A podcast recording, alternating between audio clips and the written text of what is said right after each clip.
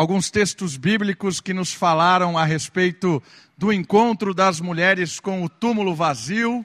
Nós vimos o anjo ali no texto bíblico falando, um ou dois anjos falando a respeito daquele que vive, não está mais ali.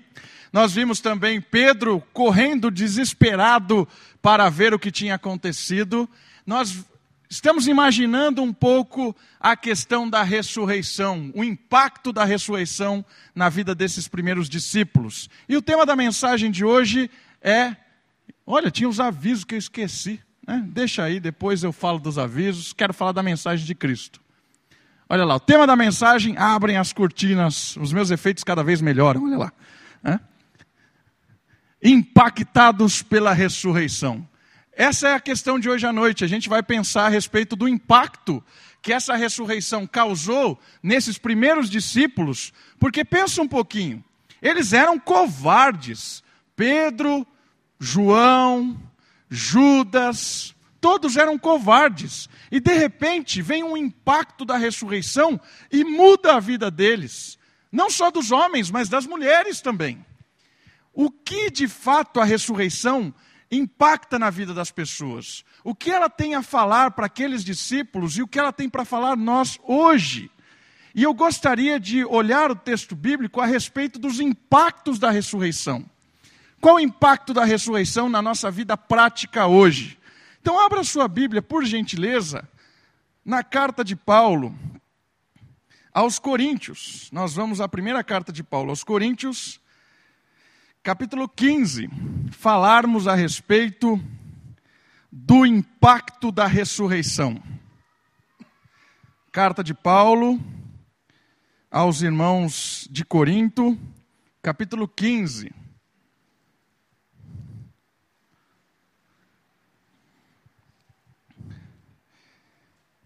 Quero ler os primeiros 19 versos.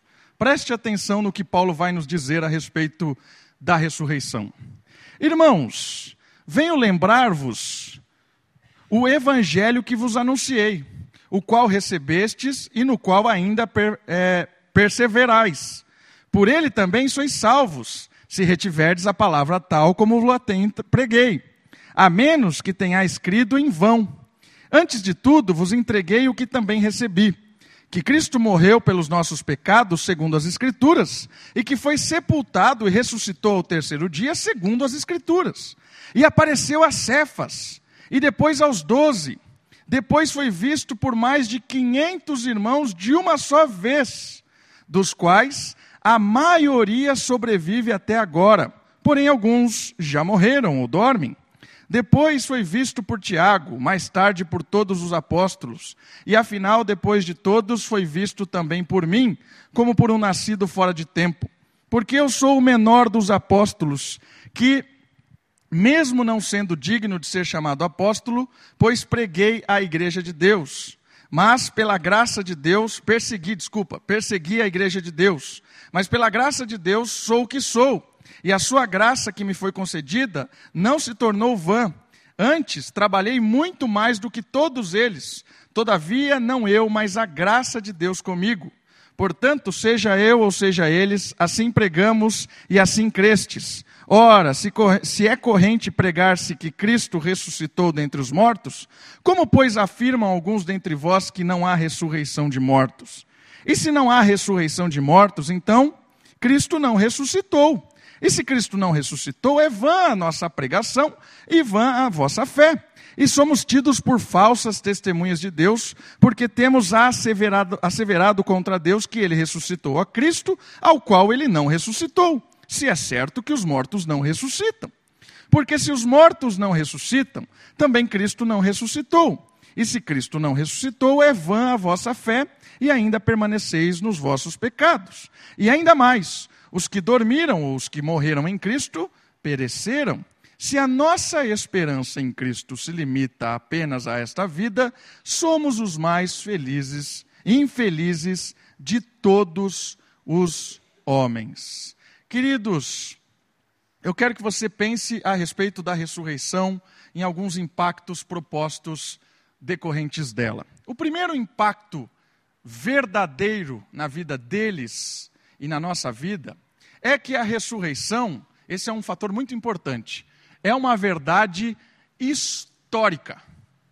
Como assim é uma verdade histórica? Olha lá. A ressurreição é apresentada pelo apóstolo como algo ocorrido concretamente, diferente de como muitos hoje a têm apresentado. O que eu quero dizer com isso? Eu quero dizer, em primeira instância, para as, aqueles que são céticos ou descrentes. O cético é aquele que rejeita qualquer coisa que aparentemente seja mística ou espiritual. O cético é aquele que rejeita qualquer coisa que apareça não é, comum, vamos dizer assim. Por que há uma rejeição da ressurreição? Porque as pessoas não conseguem acreditar que alguém de fato possa voltar a viver após a morte. Depois de três dias morto, ressurge. A ressurreição é um fator histórico, porque ela pode ser comprovada como um fator histórico. E aí eu quero que você perceba alguns detalhes muito importantes do texto e a importância da ressurreição ser um fator histórico. Olha só que interessante. Paulo fala no versículo 5: Ele apareceu a Pedro e depois aos doze. E depois foi visto por mais de 500 irmãos de uma só vez, dos quais a maioria sobrevive até agora, porém alguns já morreram. A ressurreição é algo que pessoas testemunharam, pessoas viram, tocaram, sentiram. E Paulo está pregando para os atenienses aqui de Corinto, os, os habitantes lá de Corinto, da Grécia, na verdade não é de Atena, de Corinto, ele está pregando o seguinte: vocês podem ir lá e perguntar para as pessoas, elas viram Cristo ressurreto. Não é uma lenda, não, eles não ficaram loucos, eles não estão dizendo, ah, a gente está imaginando, vimos um. Não, eles viram, e não são poucos, são mais de 500. Esse documento aqui, essa pregação de Paulo, coloca à prova para os céticos a ressurreição. Vai lá e vê. Tem gente viva ainda, não sou eu que estou falando. Vai lá e pergunta se ele não viu Cristo ressurreto. Algo histórico, testemunhado, testemunhas oculares viram. O cético vai ter que negar todos esses documentos, não só bíblicos, que falam que Jesus voltou a viver. Mas a minha crise não é com os céticos. A minha crise é, às vezes, com os crentes. Porque muitos crentes não creem na ressurreição, como deveriam crer na ressurreição. Mas como? Vamos pensar a respeito dos discípulos primeiramente.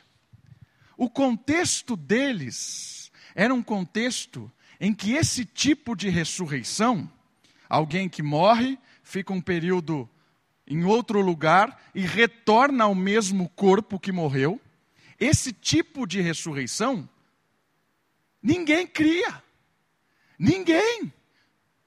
Nem os romanos, que eram o império da época, nem os gregos, Nenhum tipo de filosofia da época cria nesse tipo de ressurreição.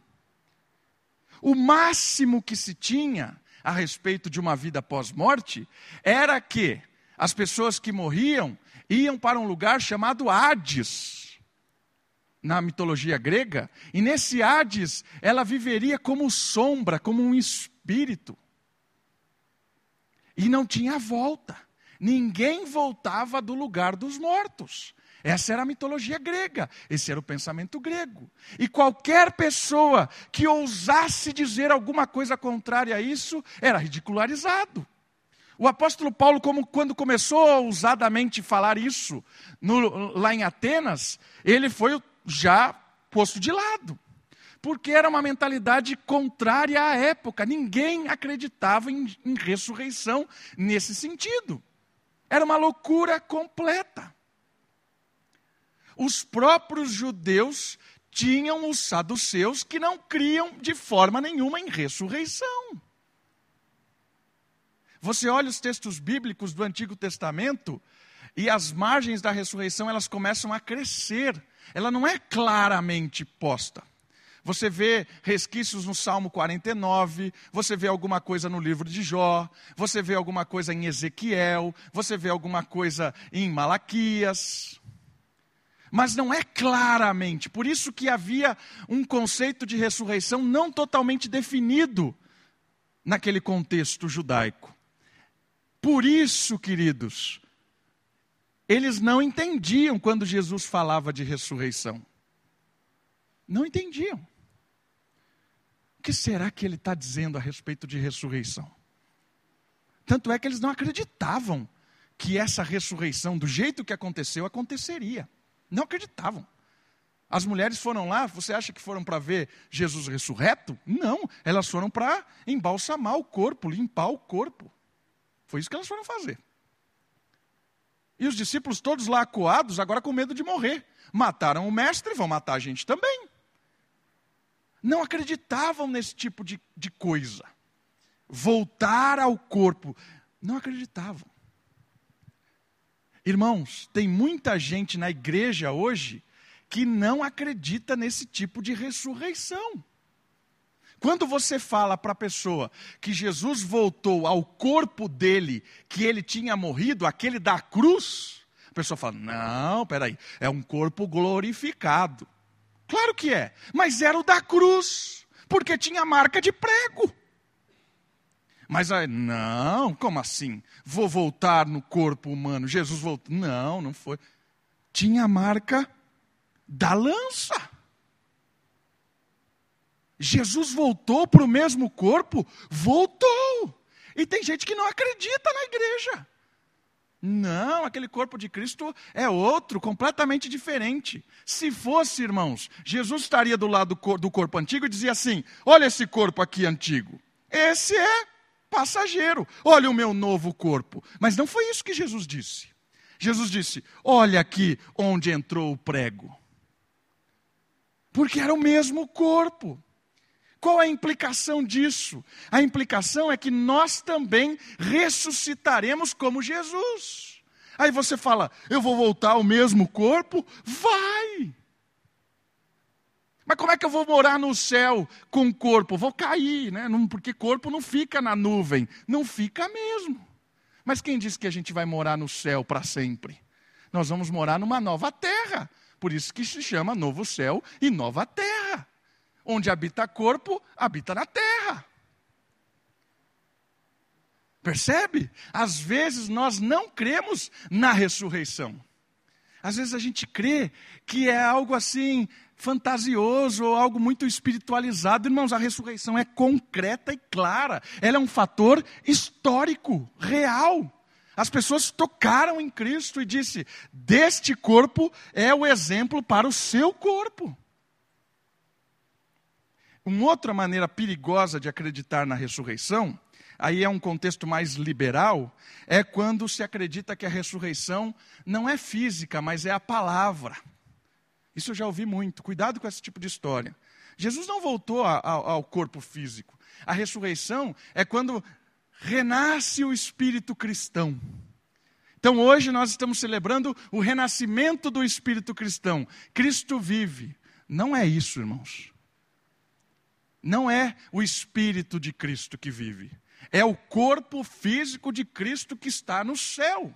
Atos capítulo 3, versículo 21. O céu recebe até o momento em que ele volta para a restauração de todas as coisas. Cristo é humano hoje e será para todo sempre. Ressurreto. Atos capítulo 3, versículo 21. Pode ler lá. Irmãos, Cuidado com o liberalismo. Desse, dessa história de que Cristo renasce no nosso coração, de que Cristo renasce no espírito da igreja, de que Cristo. Não foi isso que os discípulos viram. Não foi isso que mudou a vida dos discípulos. Quem iria convencer Pedro, que negou Jesus três vezes, falando para ele assim: Jesus, é, Pedro, Jesus nasceu no seu coração, acredite nisso. Você acha que ele ia morrer por Cristo? Morrer, nasceu no meu coração, para com isso. Dizer para os doze, ó, creiam que Jesus ressuscitou, é no nosso coração. Irmãos, eles mudaram porque eles viram fisicamente Jesus, tocaram, comeram, choraram, abraçaram e vibraram com o Jesus ressurreto. É isso que mudou a história desse povo. É isso que muda a nossa história. Quando nós entendemos que Jesus ressuscitou e vivo está hoje no céu, e Ele atende às nossas orações. Quando nós conversamos, Ele está aqui presente em espírito, mas em humanidade Ele está no céu. E Ele escuta as nossas orações porque Ele é um Deus vivo, e Ele retornará fisicamente para reinar para todo sempre no seu reino estabelecido. O primeiro fator que impactou os discípulos, que não acreditavam e depois, quando viram a real prova da ressurreição, é o fato histórico da ressurreição. Inegável, incontestável. O ônus da prova está nos céticos para provarem que Cristo não ressuscitou e não nos cristãos, porque nós temos muito mais documentos históricos que relatam um Cristo ressurreto do que os que não relatam isso ou dos que negam isso. Primeiro impacto é uma verdade histórica. Segundo impacto da ressurreição na nossa vida está ligado com uma outra coisa muito interessante. É que a ressurreição nos impacta por ser ou por ser um selo de autenticidade. Por ser um selo de autenticidade, como um carimbo. Tá. O texto bíblico diz isso. Ali o nosso querido Paulo diz o seguinte: Antes, versículo 3: Antes de tudo vos entreguei o que também recebi: que Cristo morreu pelos nossos pecados, segundo as Escrituras, e que foi sepultado e ressuscitou ao terceiro dia, segundo as Escrituras. O que ele está dizendo? Que a ressurreição carimba tudo o que a Escritura diz a ressurreição é o selo que a Escritura é verdadeira. E olha o versículo 14. E se Cristo não ressuscitou, é vã a nossa pregação e vã a nossa fé. Se a ressurreição não acontecesse realmente historicamente, toda a mensagem do Evangelho é mentira. Toda a nossa fé é furada. Por isso, a, a ressurreição ela é verdadeira porque ela autentica todo o plano de Deus. Olha só, um comentário. Tudo o que os profetas anunciaram, todas as palavras de ensino, perdão e esperança de Jesus, e toda a expectativa do retorno glorioso são validadas pela ressurreição.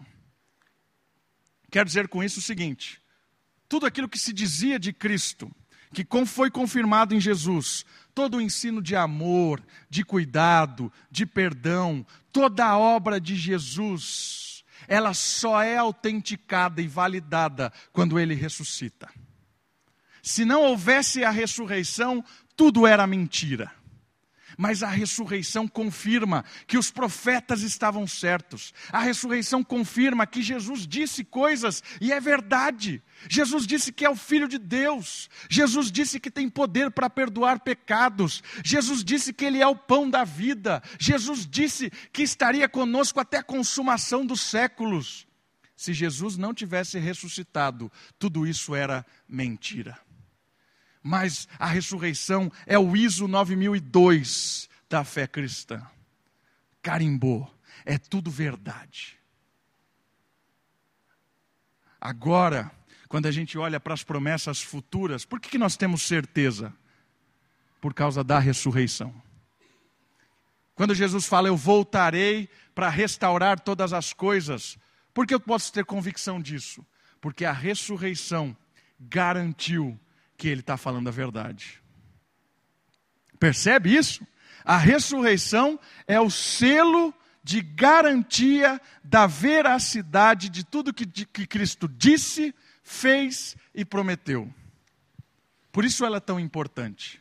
Por isso mudou a fé dos discípulos. porque aí começou a fazer sentido todas as promessas. Ele ressuscitou, então tudo é verdade.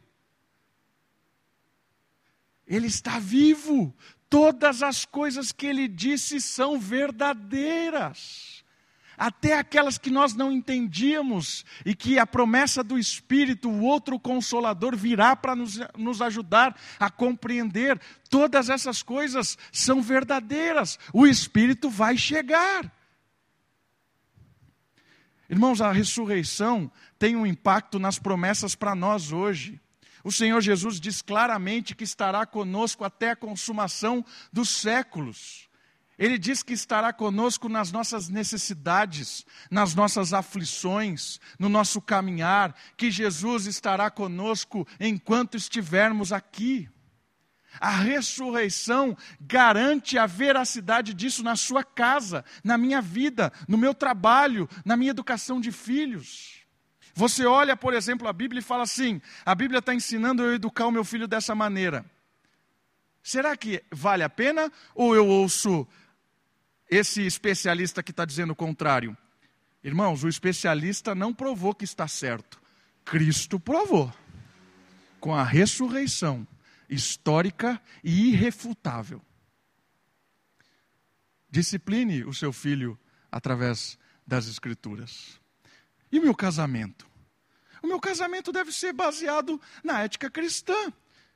Mas todo mundo está dizendo, a Globo está dizendo assim, a, a, outro programa de TV está dizendo assim, aí aparece um especialista lá no site da UOL e diz isso para melhorar o meu casamento. Irmãos, se a Bíblia está dizendo, faz o que a Bíblia está falando.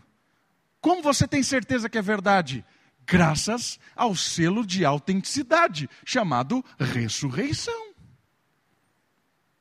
Cristo provou que tudo o que ele disse, fez e prometeu são verdade quando ressuscitou ao terceiro dia. Confie na palavra, irmãos. Confie realmente na palavra de Cristo. Algumas situações são difíceis mesmo de confiar, principalmente quando a gente está no meio do furacão. No meio do furacão, a gente busca se a, a, segurar em qualquer coisa. A gente tenta resolver as situações de qualquer maneira. Mas confie Confie quando tiver perseguição, irmãos. Quando tiver desempregado, quando tiver numa situação financeira difícil, quando perder alguém querido, quando tiver no meio dessas situações, confie na palavra de Deus, mas confie de verdade porque a ressurreição garante que o Senhor estará conosco e Ele está atento e sabe de todas as nossas necessidades, porque Ele é um perfeito sumo sacerdote, porque Ele sofreu como nós sofremos, Ele padeceu como nós padecemos, e isso é certo de que Ele conhece todas as nossas mazelas problemáticas da nossa vida. Confie em Deus, confie de verdade. A ressurreição é a autenticidade, a garantia de que Cristo está certo no que prega e no que ensina. Confie em Deus. Mais uma mais um impacto da ressurreição. Olha só o terceiro impacto da ressurreição: a derrota do pecado. Olha só o que o texto bíblico diz sobre o pecado. Porque se os mortos, versículo 16, não ressuscitam, também Cristo não ressuscitou. E se Cristo não ressuscitou, é vã a vossa fé e ainda permaneceis nos vossos pecados. Irmãos, isso aqui é muito sério. Se Cristo não venceu a morte de verdade, nós estamos condenados, ainda condenados. O pecado só é pago com morte. O pecado só é pago com morte. Portanto, se Cristo não ressuscitou, o seu poder ainda reina o poder do pecado. Se Cristo não ressuscitou, o poder do pecado ainda reina. Graças a Deus, a morte não deteve o nosso Salvador, que nos garante a vitória. Todo aquele que peca deve morrer. Esta é a lei de Deus. O salário do pecado é a morte todo o pecado deve ser punido com a morte. Aí você fala assim: ah, mas Deus é amor, Deus vai perdoar todo mundo. Se Deus perdoar todo mundo, ele não é Deus. Por que não é Deus? Você ficaria muito feliz se um juiz estivesse lá para julgar, e aí vem os nossos. Agora são todos os políticos citados na, no caso da Lava Jato, né? A comprou o Brasil. Né? Aí vem cada um por lá, e aí o juiz vai julgar um por um. E aí ele diz: Eu te perdoo, vai na paz. Aí vem o outro: Eu te perdoo, vai na paz. O que você vai falar? Que o juiz é bondoso? O que você vai falar para ele? Claro que não. Se você falar que é bondoso, você com certeza também tem propina da Odebrecht. Porque não é possível. A gente vai querer que o juiz seja justo e condene aquele lá. Certo? O juiz tem que ser justo. Por que Deus perdoaria pessoas injustas? Deus não perdoa pessoas injustas. Porque senão ele é um juiz fraudulento. Ele é um juiz fraudulento se ele fizesse isso. Por isso, quando Jesus morre na cruz, e o juiz está lá olhando para o Davi, e ele diz para o Davi: Davi, você é pecador. Verdade. Você merece a pena de morte. Mereço. E o juiz aplica sobre mim a pena de morte. Aplica. Só que aí o juiz diz o seguinte: o meu filho vai pagar a sua pena de morte. Essa é a questão da cruz. O Senhor Jesus carregou a minha sentença, a sua sentença de morte, e morreu na cruz, porque toda morte tem que, todo pecado tem que ser punido pela morte. Jesus me condenou, só que ele aplicou a minha pena em Cristo. É isso que aconteceu. Todo o meu pecado foi jogado sobre Cristo na cruz. Porque Deus não é um juiz injusto. Ele aplicou a pena do pecado, que é a morte. E aí é onde entra a ressurreição. A ressurreição diz que o Senhor suportou a ira de Deus na cruz e venceu a morte no terceiro dia. E quando ele sobe aos céus e senta à direita de Deus Pai, Deus aceita a sua ressurreição e o seu sacrifício completo como uma obra consumada. Deus aceita Jesus como o nosso mediador perfeito, aquele que morre no nosso lugar e vence a morte. E Deus aceita. Quando Jesus entra na presença do Pai, é nós que entramos na presença do Pai, porque Ele morreu na cruz por nós e Ele ressuscitou para nos dar vida eterna. Se com Ele sofremos, com Ele também reinaremos. Entende? A ressurreição é a vitória de Cristo sobre o nosso pecado, sobre a nossa morte. E quando ele ressuscita, Deus o aceita, Deus o perdoa de uma maneira justa, e nós somos justificados pelo sacrifício de Cristo, e Deus nos aceita graças à ressurreição. Se Cristo não tivesse ressurgido, ele não teria pagado plenamente a nossa conta porque ele não seria Deus. Ele só paga a conta plena de todo mundo, porque ele é Deus. Este é o mediador perfeito, 100% homem, 100% Deus. Ele atende à exigência divina do homem pagar a sua dívida, a humanidade pagando a sua dívida em Cristo. E ele aceita a exigência eterna, porque Cristo é Deus. Se a ofensa é contra um Deus eterno, infinito, a dívida tinha que ser paga eternamente e de forma infinita. E Deus paga por ser de, é, Deus Filho, paga a dívida na cruz. Por isso que o credo apostólico diz que Jesus desceu ao inferno. O que isso quer dizer? Quer dizer que na cruz o pagamento do inferno, da morte eterna, foi jogada sobre Jesus. Percebe do que ele nos livrou? Ele nos livrou da condenação eterna, do inferno eterno, para uma vida eterna, graças à sua morte na cruz e à sua ressurreição, que vence a morte e aceita como, por, por Deus Pai como um, uma obra plena. Irmãos, ele nos liberta do poder do pecado.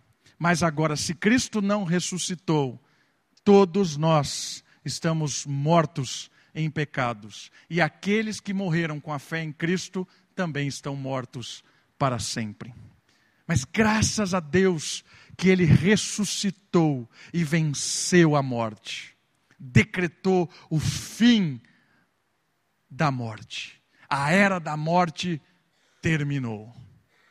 Venceremos a morte graças à ressurreição do Filho de Deus. Irmãos, graças a Deus por isso.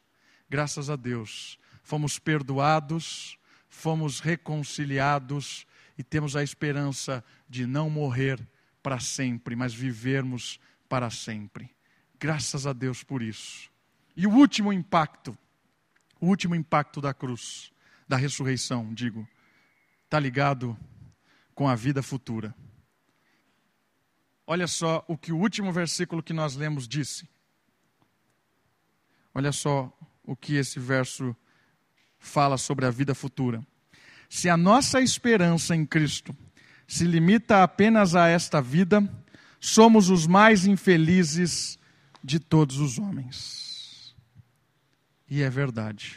Se a nossa vida se limita a esta, somos mais infelizes de todos os homens. A ressurreição é a garantia de que a nossa vida não termina nesta história, que ela continua para sempre.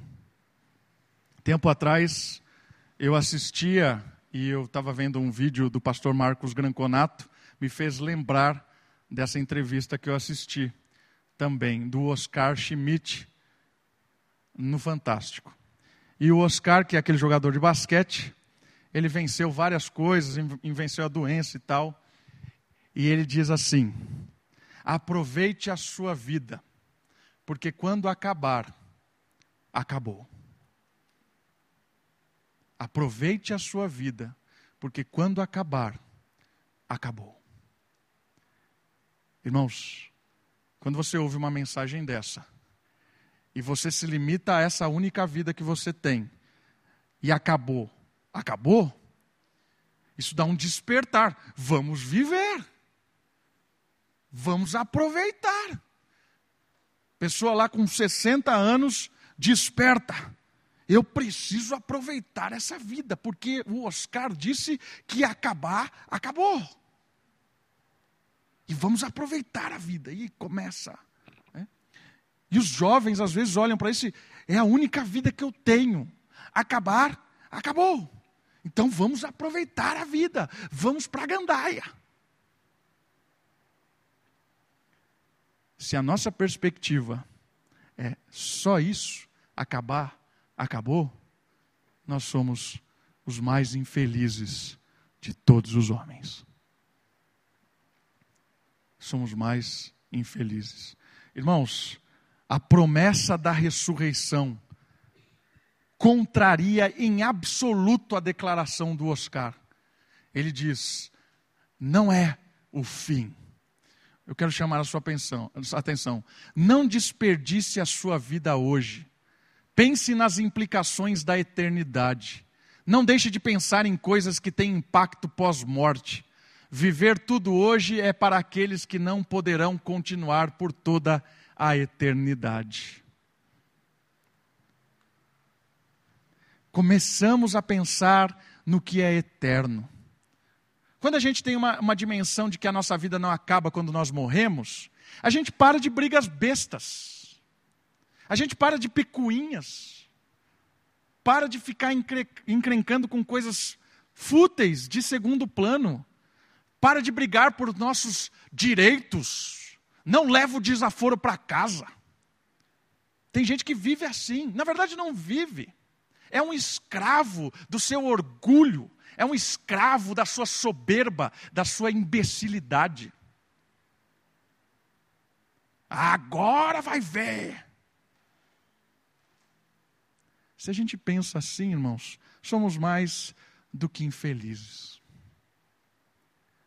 Descanse na eternidade. Perdoe mais, ame mais, pense em coisas não tão fúteis, tão imediatistas. Você já percebeu que às vezes a gente planeja a nossa vida toda em coisas imediatistas? quero ter um carro, quero ter uma casa, quero fazer não sei o quê, quero viajar para não sei aonde, quero chegar no final da vida, sentar lá no meu, na minha cadeira de balanço, tá na beira lá, é isso que eu quero, terminar a vida bem. Isso não é terminar a vida bem. A gente fica pensando em coisas tão pequenas, perto da eternidade. Irmãos, a ressurreição traz um, um olhar mais distante das coisas. A ressurreição faz com que a gente pare de olhar assim e comece a olhar assim. Comece a viver a sua vida olhando assim. Invista em coisas que durem para a eternidade. E saiba de uma coisa: Todas as coisas passarão, mas os relacionamentos não passarão. As amizades, os irmãos, o investimento em pessoas, isso não passará. As coisas passarão, mas as pessoas não passarão. Mas às vezes a gente, com um olhar tão pequeno, tão reducionista, a gente usa pessoas para conquistar coisas. Quando a gente começa a olhar assim, a gente começa a usar coisas para abençoar pessoas. Pare de usar pessoas para conquistar coisas. Use as coisas para abençoar as pessoas. Isso tem impacto eterno. E aí na eternidade, irmãos, nós vamos lembrar das coisas. Imagine as nossas conversas na eternidade. Quando nós lembrarmos de coisas em que os nossos irmãos nos abençoaram. Como vai ser bom encontrar pessoas que investiram no meu ministério, pessoas que eu nunca mais vi, pessoas que lá no seminário era tão duro quanto eu, não tinha um dinheiro, e eu lembro dessa história, faltava, faltava 100 reais para eu pagar. A, a mensalidade da, da casa. E de onde eu vou tirar esse dinheiro? E aí um cara tão duro quanto eu, foi lá, colocou no meu escaninho lá, 100 reais. E ele não quis, não quis dizer que era ele. É óbvio que era o cara. Fui lá e peguei aquele dinheiro e completou o meu, e eu e paguei o negócio. Cara, isso é uma gratidão imensa que eu tenho para esse cara. Porque ele não tinha nada também. Deu o que ele tinha deu o que ele tinha. Talvez eu não agradeci ele como eu quero agradecer na eternidade. Quantas pessoas a gente tem realmente de fato abençoado? Não comprado, porque tem gente que usa o seu dinheiro para escravizar pessoas. Investe na vida das pessoas e fala: Ó, oh, vou cobrar você. Ó, oh, você sabe, emprestei dinheiro para você. Tem pessoas que são malignas com o seu dinheiro. Não é desse tipo que eu estou falando. Estou falando de pessoas que realmente abençoam, que abrem a mão, choram com a dor do outro, investem na eternidade, pensam em termos não tão limitados como hoje, pensam em termos de eternidade. Irmãos, isso mexe comigo mexe na minha prática de vida diária, dos meus planejamentos, dos meus sonhos, do meu desejo. Será que eu estou desperdiçando a minha vida pensando em coisas tão imediatistas? A ressurreição é um golpe na minha visão de mundo. A ressurreição é um golpe no meu coração, nos meus desejos, na minha vontade de investir em coisas que não durem apenas 50, 60 anos, mas durem para a eternidade. A ressurreição me motiva a pensar em coisas além do agora. Eu quero encerrar pensando em termos da eternidade, lendo o Salmo 49. Salmo de número 49. E eu quero que você guarde esse salmo. Um momento triste na minha vida, às vezes angustiante. Deus abriu esse salmo na minha, na minha vida, um determinado momento, e revelou a implicação da eternidade. Salmo 49, para terminarmos a respeito dos impactos da ressurreição. Olha só o que diz o salmo: Povos todos, escutai isto, dai ouvidos, moradores todos da terra, tanto plebeus como os de fina estirpe, todos juntamente, ricos e pobres. Os meus lábios falarão sabedoria, e o meu coração terá pensamentos judiciosos. Inclinarei os ouvidos a uma parábola, decifrarei o meu enigma ao som da harpa. Então ele está chamando a atenção das pessoas.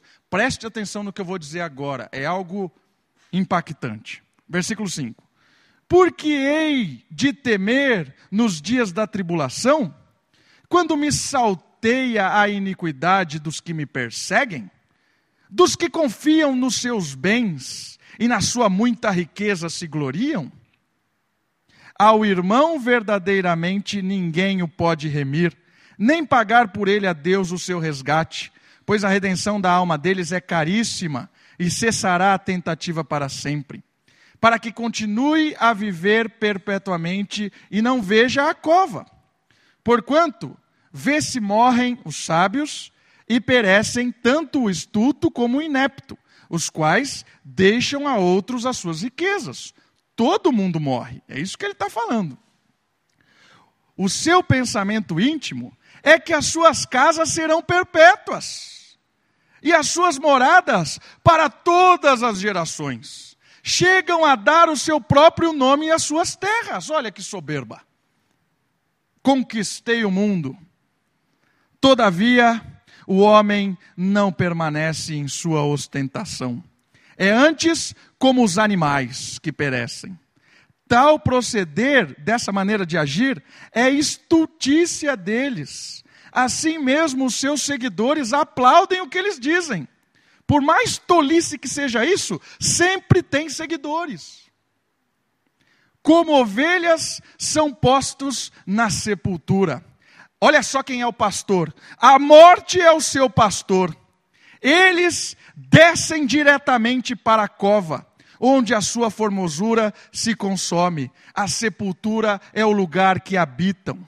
Mas Deus remirá a minha alma do poder da morte, pois ele me tomará para si.